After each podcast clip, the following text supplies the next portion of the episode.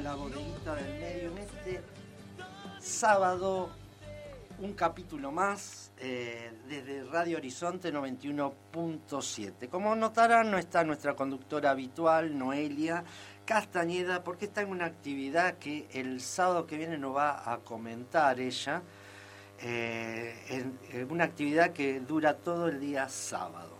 Pero está Nico Urquiza, en los controles como siempre. Bienvenido, Nico. Y nuestro perita territorial acá al lado mío en los estudios, Daniel Berretoni. ¿Cómo te va, Daniel? ¿Qué tal? Buen día. Se puede decir buen día, ¿no? buen día, sí. Yo dije buen mediodía, pero es lo mismo. Estamos al mediado del mes de octubre, un día realmente bastante más parecido al invierno que otra cosa, ¿no? Lluvia toda la, toda la noche, desde Muy ayer frío. a la tarde. Lluvia que se necesitaba. Sí. Un poco por tema del humo en la isla, la Claro. quema. Sí, tengo un amigo que dice, justo me agarró el agua y yo sin campo. Ah, mira. Esa es la cuestión también para, para tener presente, ¿no? Linda, lindo día, linda tarde va a ser para escuchar radio. Exactamente, sí señor. Estoy extrañando las palomas. La paloma y el ojo se fueron con Noelia. Ah, mira. Por- como Noelia no está hoy en el programa, se habrán ido las palomas Claro. en algún lugar. En algún lugar. No sé dónde estarán, no me quisieron decir, Sí, pero no, sí. hay actividades. Hoy lluvia y no es día de movilización. No, para nada. entre otras cosas. Eh, solidaridad, por supuesto, a todos los periodistas por las amenazas es el tema, que yo sufrieron. creo que es el tema para tener presente y fundamentalmente, o sea que eh, a partir de esto yo me acordaba en, en época de democracia, este, allá por los inicios cuando estaba Alfonsín, ahí en el Gran Buenos Aires, creo que San Francisco Solano, había un, se llamaba eh, algo así como latinoamericano, había un periódico que era, o La Patria Latinoamericana, y donde, bueno, por una toma de tierra se terminó eh, con un, el responsable de ese periódico terminó asesinado. Después me acordaba lo de eh, cuando estuvo Carlos Saúl como presidente, cuando a un periodista escritor le cortaron la cara y el presidente no tuvo mejor idea que decir son gajes del oficio. Pasando después por el caso Cabeza, También, caso Cabeza, que bueno, fotógrafo. este, entre otras cosas, para tener presente de cómo es que viene esta situación y qué momentos se usan a los periodistas. Y recordaba también una denuncia que hizo ahora, muy cortito, hace muy poco tiempo, bueno, eh, la amenaza esta, que la amenaza, el nombre del- de, nuestro compañero Carlos del Frade, que aparece en una lista que era candidato a, a, bueno, a que le peguen un par de tiros o a que lo asesinen. Una lista de los narcos. Exactamente. Y ahora, bueno, hace un par de semanas atrás, el sindicato denunció a una persona que decía que la democracia iba a estar mejor si se mataba un periodista por día. También. Este, hasta que aparece un trapo, un trapo casi tipo, tipo cancha, donde se amenaza a todo el periodismo, pero se lo cuelgan a Canal 5. Sí, a Eh, Telefe Rosario. Telefe Rosario, donde, bueno, amenaza que, hay que no que dice dejen de ensuciar a los pibes, alguna cosa así. Dice, vamos a matar a periodistas. Esto fue el día martes. Sí.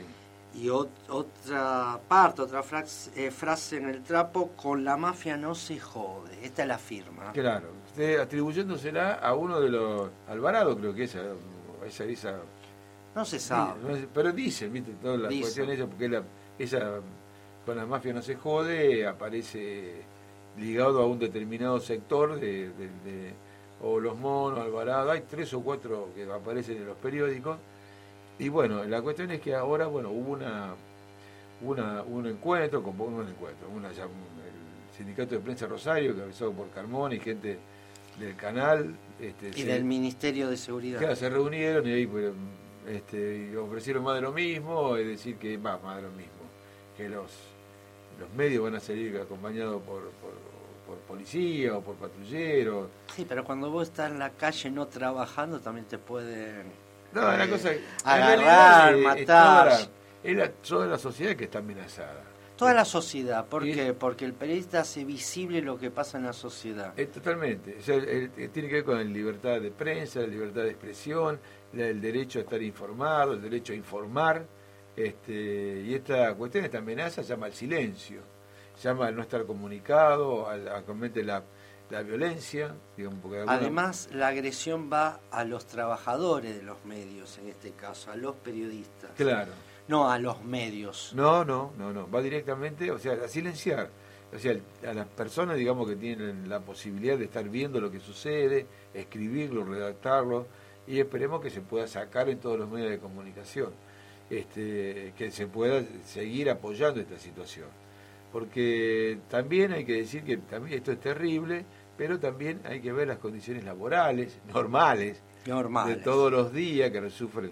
Este, en aquel momento cuando se asesinó a Cabeza también empezaron a salir de qué manera los medios de comunicación envían a hacer trabajos a los periodistas, a los equipos de periodistas, de qué manera salen de pechito, por decirlo de alguna forma, a, descubrir, no a cubrir, a descubrir situaciones y presentarlo en los medios. Entonces, eh, todo esto que vemos como que la violencia se mete en los medios, no es que este, la violencia está en, la sociedad y se va metiendo en las escuelas, se mete en los lugares de trabajo, se mete también, ¿por qué no se va a meter en esta amenaza que hay este, en una sociedad que está violentada. Sí, esto eh, repercute en toda la sociedad, es un mensaje para toda la sociedad. Porque la sociedad se expresa por los medios y por los periodistas. Totalmente. Que llegan a, lugares a donde el Estado no llega. Totalmente. O sea, se hace el, mira, se hace el desentendido de lo que tendría que hacer. Y no hay que hacer en este momento, por lo que pasó, política sobre eso. Hay que hacer política pública, por supuesto, para eh, proteger a la ciudadanía, pero no política de echarle la culpa a uno o a otro.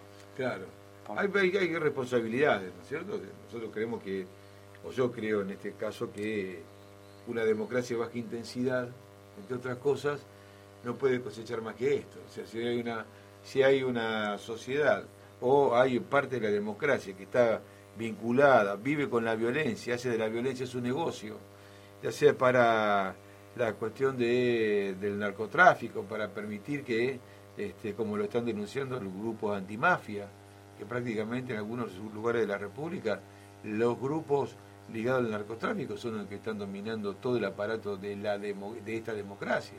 O se ve que desde los eh, desde eh, fiscales, jueces, senadores provinciales, está, bueno, que son acusados, este, no permiten que se los investigue, el caso de, de, Traferri, el caso más notable, este, ligado a denuncias que tienen que ver con el juego clandestino, entre otras cosas, donde están involucrados fiscales, los fiscales van para arriba.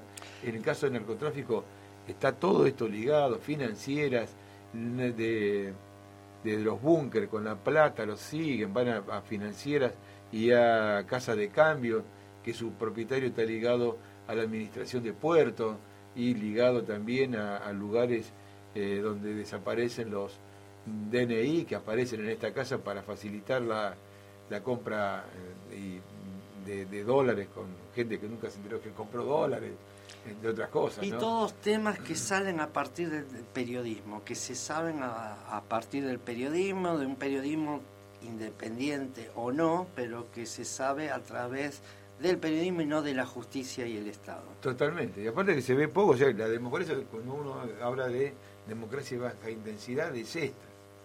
Sea, cuando hablamos de, de democracia de baja intensidad, vemos que se está prendiendo fuego el país y se sigue prendiendo fuego el país, se sigue denunciando y que, bueno, este país, de nuestro país, nuestro país, o que tendría que ser nuestro país, es que desde 1878, cuando se hace la mal llamada conquista del desierto, con financiación del Estado, 1.600.000 pesos para financiar 6.000 soldados para ir a hacer una masacre, un genocidio, uno después dice, pero fíjate vos este, cuál es la conciencia que tenía en aquel momento. En aquel momento hubo una gran mentira diciendo hay que recuperar ese territorio, porque los pueblos originarios no lo aprovechan para lo que ellos, eh, para la gente que estaba en, la, en, el Congreso Nacional, más los que tenían los poseedores de la tierra, supuestamente querían producir más para abastecer a Europa o a, otros mercados.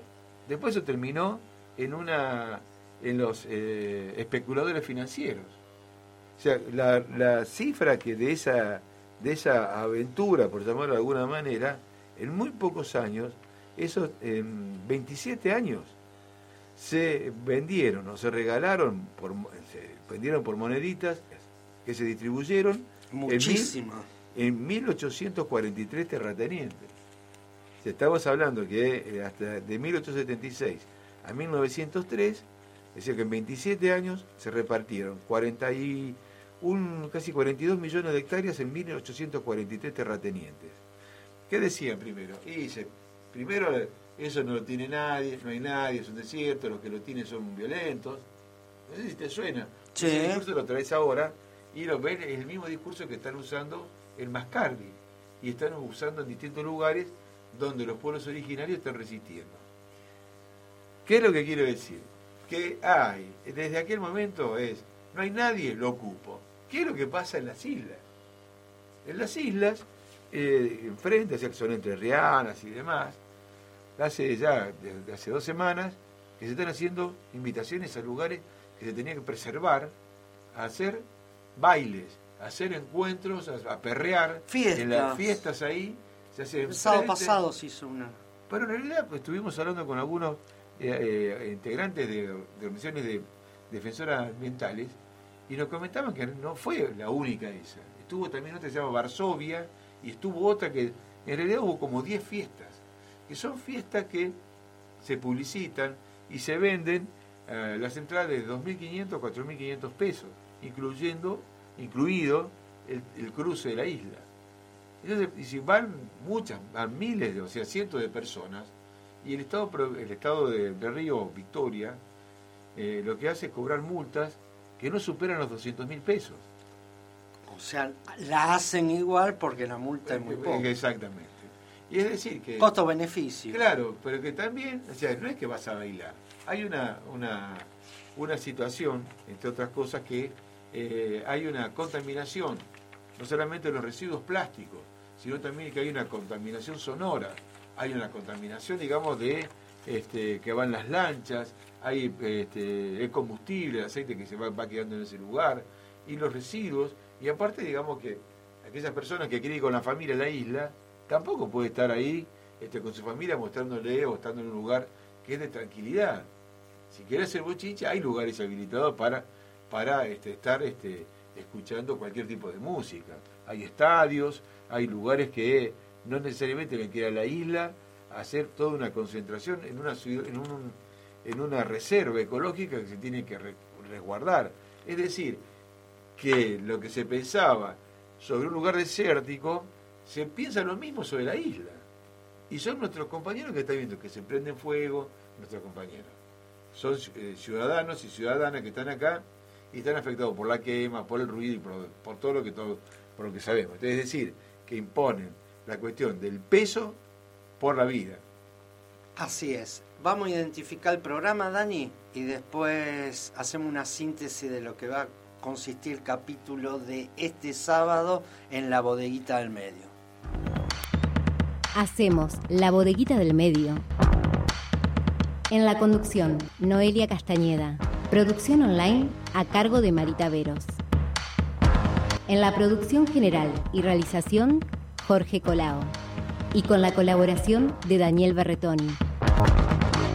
La bodeguita del medio, un espacio de creación colectiva.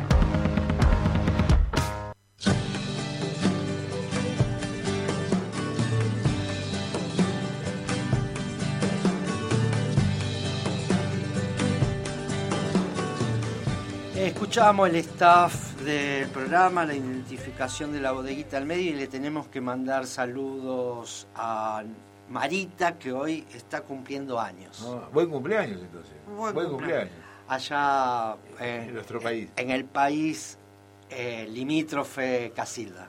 Sí. En el país amigo también, porque son amigos la Sí. gente de Casilda. Sí, son amigos de las, de las abejas, la capital provincial de la miel. Exacto. Daniel, ¿qué nos trae el día de hoy? Haga una síntesis así yo nombro todo lo otro. Claro, va vamos a empezar eh, porque realmente es algo que nos llamó la atención, este, la denuncia que hizo eh, Martín Lucero, que es el secretario general del Sindicato Argentino de Docentes Particulares, de SADOP, donde bueno salió a denunciar este, con todas las letras que desde el Ministerio de Educación, la, la señora, o la profesora Adriana Cantero, entre otras cosas, mandó a, este, a infiltrar el sindicato, a escuchar y grabar lo que decían los compañeros, este, todo esto, digamos, aparentemente desde los primeros días del mes de agosto, y que por supuesto este, llegó a ser una denuncia pública, y que vamos a estar en contacto con eh, Beatriz Priotti, que integra también esta comisión de SADOP, y que nos va a comentar, va a dejar en claro sobre bueno todo esto que pasó, y que por supuesto, después de casi 40 años de democracia, que dentro desde el Estado, desde una desde un ministerio, en este caso de, educación, se organice, se planifique y se mande a ejecutar esto, realmente este, este, hay que salir a, repudiarlo, por lo menos. Infiltración y espionaje en SADO. Exactamente, así tal cual lo... Hablando del gremio docente, también va a estar hoy en el programa la secretaria adjunta de ANSAFER Rosario, Gabriela Meglio, que nos va a hablar sobre el cierre del conflicto con el Ministerio de Educación y los desafíos que se vienen. Claro, que no son pocos. No son pocos. Después tenemos a Lucía Morales, nuestra columnista, que desde Barcelona nos va a hablar sobre la violencia contra las mujeres en Irán.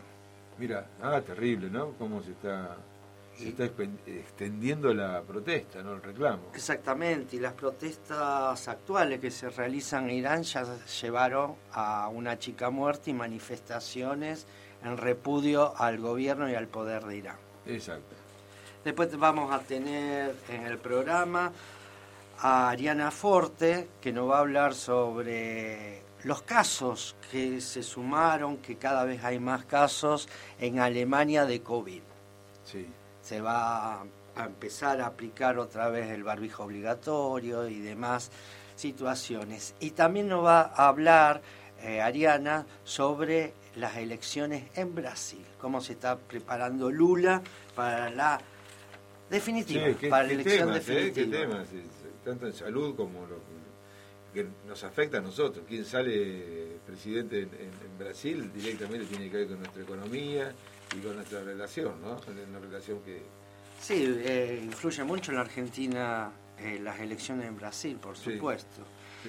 Después, día 21 y 22 y 23 de octubre, eh, va a estar en Rosario un encuentro. Se va a realizar un encuentro que se llama Ciudades sin Miedo. ¿Se enteró de algo? No. Ciudades sin Miedo es un encuentro de municipalismo global, a donde participan movimientos sociales, eh, militantes, activistas, organizaciones, concejales y alcaldes, y están en la organización la gente de Ciudad Futura, a donde va a estar en el programa Jessica Pellegrini, concejala por la ciudad de Rosario de Ciudad Futura. Ajá. Ciudad sin miedo. Ciudad sin miedo. Ciudades sin miedo. Ah, va a ser acá en Rosario. 21, 22 y 23 de octubre. Ajá. Eh, va a estar Jessica Pellegrini comentándonos lo que va a, en qué va a consistir y a su vez le vamos a preguntar sobre el encuentro plurinacional que se realizó en San Luis, que ella estuvo presente. Claro. Después de, también vamos a tener música. Vamos a hablar sobre este música. Este programa es espectacular, realmente es una revista, ¿no? Una revista, exactamente, una revista de 25 años. Y vete una persona que hace más de 25 años somos amigos, que se presenta hoy en La Chapa, ahí en calle Maipú al 1100, que es Fernando Montalbano. Uh, Fernando Montalbano. Y bueno, muchas cosas más, como siempre. Claro, que vaya surgiendo en este transcurrir de tres horas, 180 minutos que tiene este programa de culto ya. Y sí, culto. Y ya que hablamos también de educación, sí. Eh, van a estar la secretaria de prensa de SADOB, la secretaria adjunta de ANSAFER Rosario, también va a estar presente para hablar de la problemática universitaria eh, sobre los docentes universitarios, la secretaria general de COA, gremio que nuclea a los docentes universitarios, va a estar Beatriz Introcaso acá en la bodeguita. Claro. El lunes están de protesta en Buenos Aires, tienen clase pública. Eso es lo que nos va a comentar y el conflicto que hay entre las distintas universidades, los docentes de las distintas universidades con CONADU. Sí, sí, CONADU. Realmente es una lucha que viene muchísimo tiempo, ¿no? se puede superar, hay una mitad que sí, mitad que no. ¿Le interesan los temas de hoy? Pero ¿cómo no me va a interesar? Me quedar acá escuchándolo y empezamos con la música. Vamos. La bienvenida Hola, ¿qué tal? Ah, mira. Las pelotas.